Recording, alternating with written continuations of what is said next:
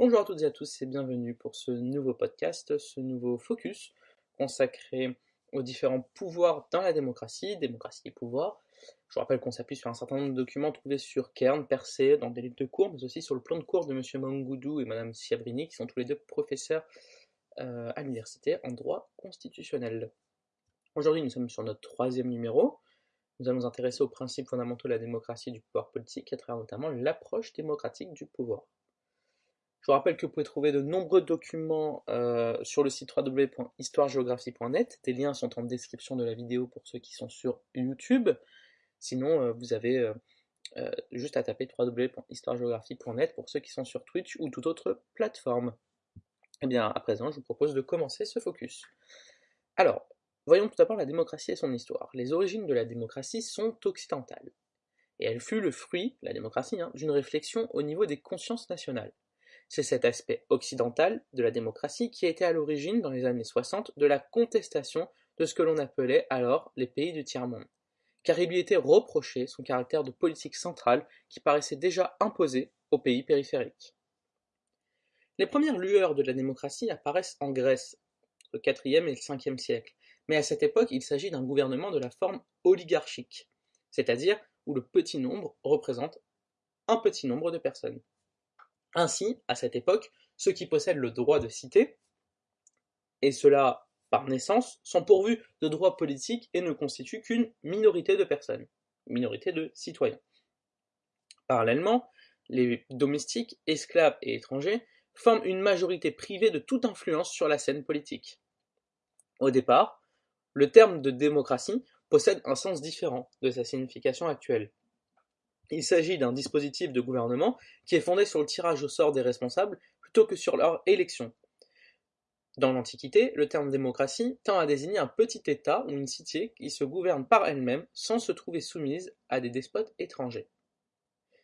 Pour des philosophes grecs, la démocratie, telle que nous la concevons, ne représente pas un régime souhaitable, car pour eux, le bon régime serait davantage un régime aristocrate ou encore un régime dit de l'oligarchie éclairée. De leur côté, Platon et, surtout Aristote, surtout Aristote perçoivent la démocratie comme une nomination nécessairement éphémère de la part de la masse inculte envieuse. Cette nomination se ferait par rapport à des élites beaucoup plus dignes de pouvoir. La démocratie apparaît toujours comme une menace de, de la tyrannie de la part du peuple, que ces philosophes trouvent peu estimable. Pour cela, lorsqu'il existe une procédure électorale, celle-ci ne ressemble pas à celle que nous connaissons. En effet, il s'agit d'un jeu de clientélisme maîtrisé par les patrons et qui exclut tout choix véritable, réel et individuel de la part des électeurs. La conception de souveraineté populaire n'apparaît que beaucoup plus tard et commence à percer dans la doctrine médiévale du droit naturel, lorsque, lorsque, vont être énoncés les premiers éléments du droit de l'homme face au principe et qui va déboucher avec Thomas d'Aquin euh, sur l'idée d'un contrat de devoir et de garantie réciproque entre la masse des gouvernés et le monarque. C'est encore à cette époque que l'on reconnaît la révolte légitime contre les mauvais gouvernements. Vers 1280, il y a eu un grand tournant pris par l'Europe. Et ce grand tournant se fait par Guillaume d'Occam, qui va donner l'idée selon laquelle l'Église n'est pas, pas, une collectivité organique soumise au pape, mais c'est un rassemblement d'hommes et de femmes ayant une relation de foi personnelle avec Dieu. Et il suggère qu'il doit y en aller de même avec le pouvoir politique. À partir de là, le pouvoir légitime va se fonder sur le consentement individuel de chaque sujet, et selon ce mécanisme, l'Église va introduire le système représentatif dans la sphère civile. À partir du XIIe siècle, on a vu l'apparition de la notion assemblée, associant clergé, noblesse, peuple appelé les diètes, les chambres des communes, les états généraux, et peu à peu, ces assemblées ont eu des prérogatives politiques de plus en plus importantes, notamment face au roi et face au prince, et les impôts ne pouvaient plus être perçus sans leur consentement.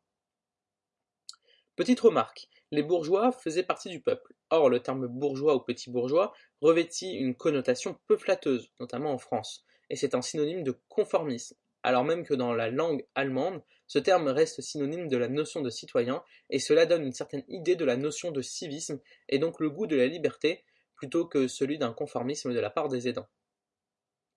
Concernant l'existence d'un contrat social, et pour comprendre l'idée d'une démarche démocratique, On reviendra aux années 1680 avec la pensée d'un juriste anglais, John Locke, lequel reformule l'idée du contrat social et en même temps invente le concept de gouvernement représentatif avec en parallèle la notion de citoyenneté.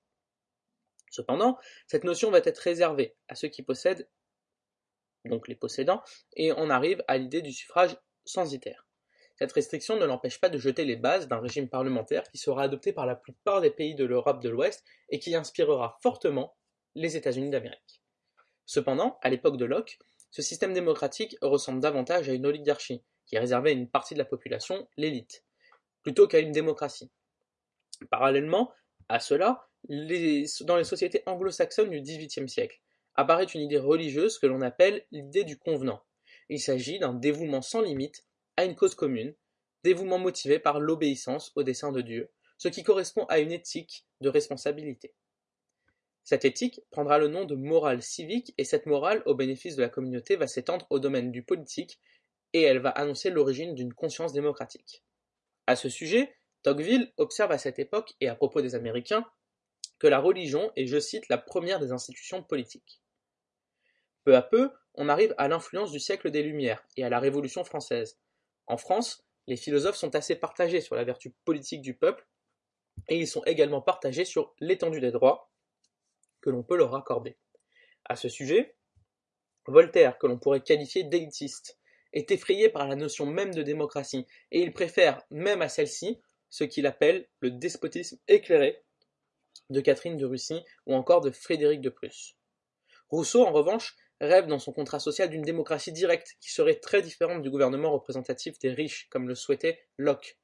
Ainsi, donc, Rousseau proclame sans restriction le principe de souveraineté populaire, le pouvoir appartenant au peuple, et il demande une démocratie ouverte à tous, bien que tempérée par le génie politique des législateurs. Fin de citation. Surtout Rousseau préfigure la conception de la démocratie.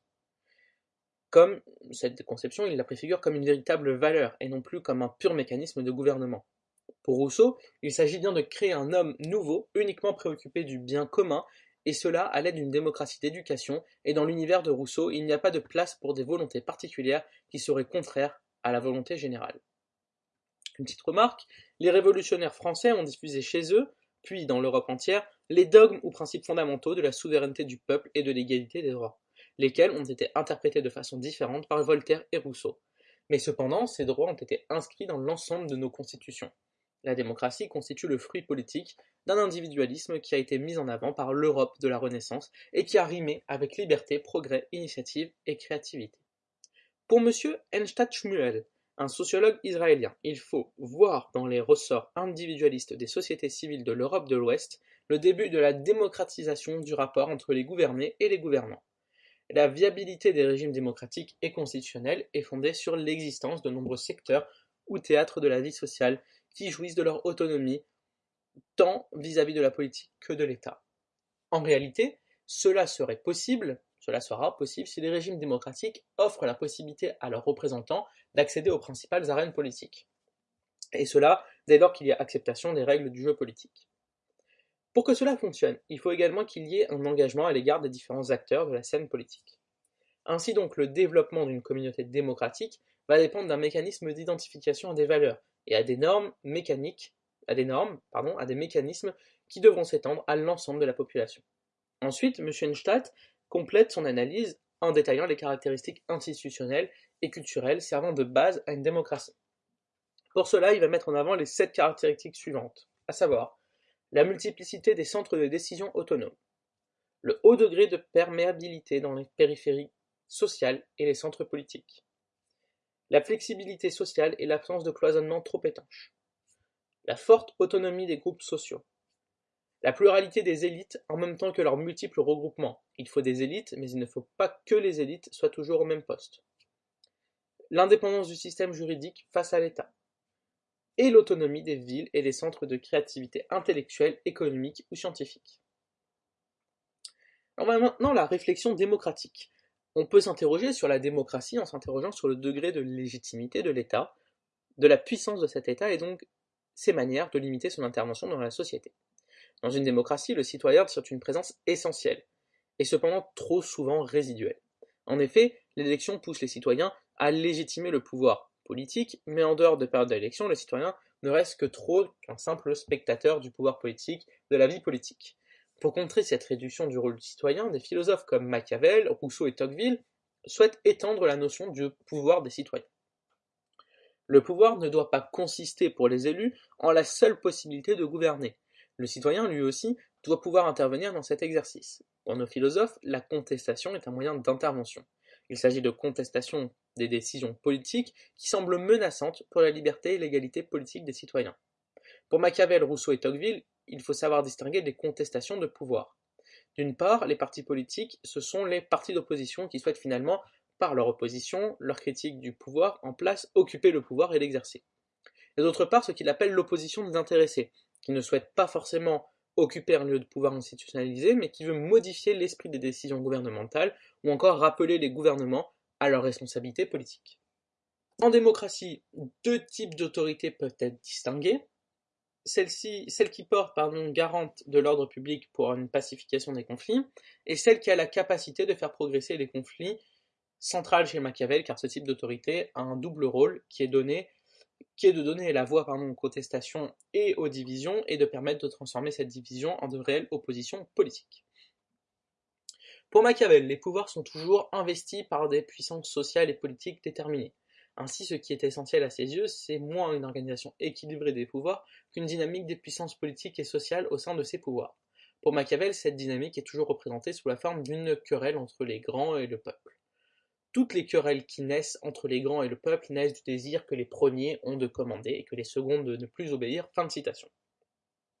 Ainsi, le projet démocratique de Machiavel ne repose pas sur l'idée que le peuple doit posséder tous les pouvoirs, mais sur la nécessité que le peuple ait une réelle capacité d'intervention dans les institutions politiques.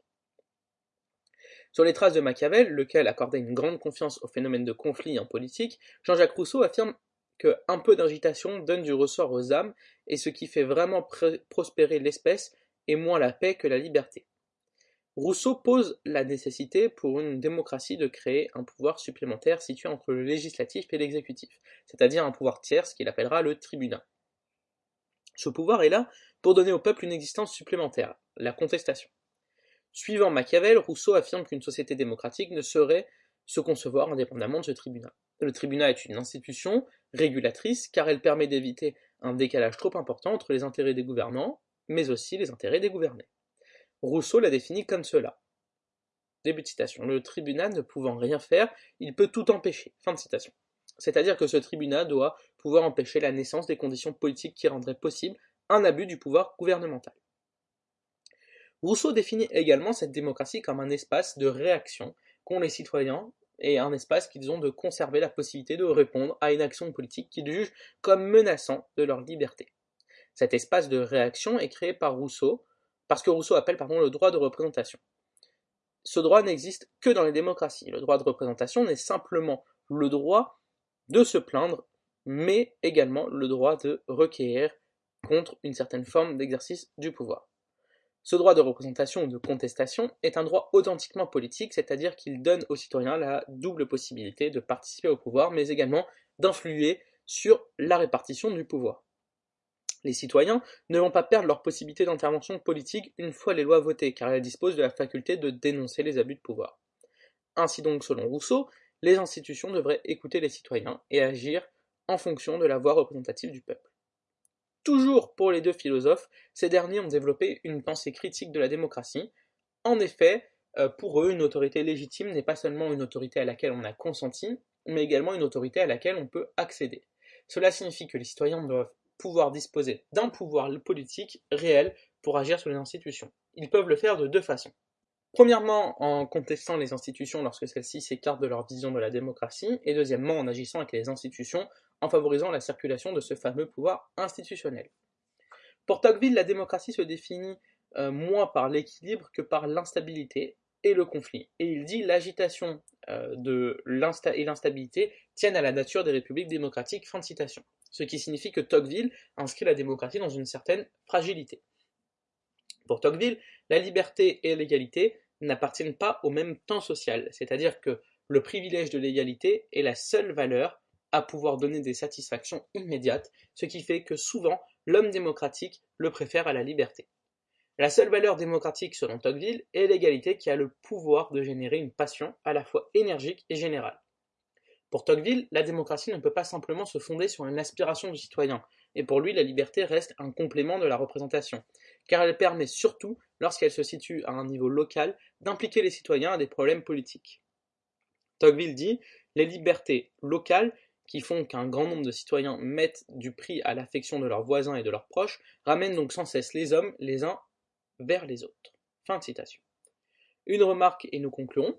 Si les différentes institutions locales sont des lieux créateurs des faits de pouvoir, Tocqueville souligne l'importance des associations dans une démocratie. Il va jusqu'à dire que le droit d'association lui paraît presque aussi inaliénable que la liberté individuelle. La véritable liberté politique est productrice d'un pouvoir qui consiste à agir en commun et de façon concertée, d'où la, double caractéristique de l'association qui est créatrice d'un lien social et qui normalement contribue à l'élaboration du bien commun. En conclusion, Machiavel et Rousseau, tout comme Tocqueville, ont perçu dans la démocratie une certaine forme de ratage politique. Pour Machiavel, la démocratie est un peuple qui devient sans voix et sans force. Pour Rousseau, le pouvoir exécutif risque fort de devenir le pouvoir gouvernemental en absorbant le pouvoir législatif. Et pour Tocqueville, la passion de l'égalité prive la liberté politique de ses possibilités. Pour répondre à sa définition originelle, il faut mettre en place un pouvoir politique supplémentaire pour les citoyens qui va donner de la voix et de l'effectivité à ces revendications politiques. La démocratie relève moins d'une nature constitutionnelle que d'un ensemble de moyens plus ou moins artificiels qu'elle doit mettre en œuvre pour répondre à la réflexion citoyenne. Nous venons de voir euh, l'approche démocratique du pouvoir, à travers notamment Machiavel, Rousseau, Tocqueville et différentes euh, visions, des citations, mais aussi euh, des exemples. Nous verrons demain l'État, le pouvoir et la démocratie. Merci à tous d'avoir écouté ce podcast consacré à la démocratie et pouvoir. J'espère qu'il vous a plu. Je vous rappelle que vous pouvez trouver de nombreux documents sur le site www.histoiregéographie.net. Je vous dis à très bientôt pour ce cours en rapport notamment avec la GGSP, première et terminale, une ouverture sur le lycée. À très bientôt. Au revoir.